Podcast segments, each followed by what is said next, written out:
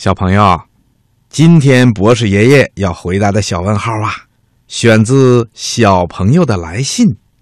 湖南省长沙市的杨李嘉兴小朋友在给小喇叭的来信里说：“博士爷爷您好，我的名字是四个字，叫杨李嘉兴，今年六岁了。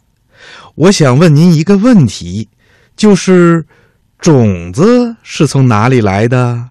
请博士爷爷回答。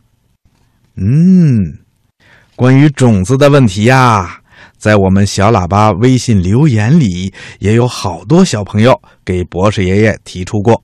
博士爷爷，我有一个小问号想问你：种子为什么能种出植物呢？博士爷爷你好。请问种子为什么可以种作植物呢？请博士爷爷回答，谢谢。好，下面呢，博士爷爷就给小朋友们说一说关于种子的问题。我们先从种子是从哪里来的说起吧。种子是从哪里来的？小朋友们都知道，我们这个世界上很多植物的生长。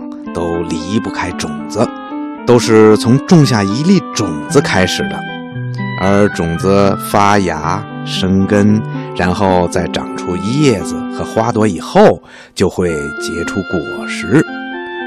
果实呢，又可以当这种植物的种子，第二年再种下去，就又会生根发芽、开花结果了。要是没有种子，就长不出植物。长不出植物，就结不了果实，没有果实，也就没有种子了。那世界上的第一颗种子是从哪里来的呢？这个问题呀，还得从咱们的地球说起。小朋友，你知道吗？咱们的地球啊，已经有四十六亿岁了。在地球刚刚形成的时候。可不是现在这个样子的，那个时候啊，地球上没有任何的生命。后来呢，大约在三十亿年以前，慢慢的在地球的海洋里就出现了一种藻类植物，这可是一种能够生长的东西，也可以说是地球上最早的生命物质。不过，这种藻类非常非常的小。小的用肉眼都看不到，也就是说，它是一种微生物。别看这种藻类很小，但它顽强的在地球上生存了几十亿年。在这期间，它们做出了非常大的贡献，就是制造了大量的氧气。当海洋中充满了足够的氧气，又慢慢的释放出来。覆盖了整个地球的时候，生命细胞才慢慢的活跃了。这些生命细胞就开始组合成更大的组织和器官。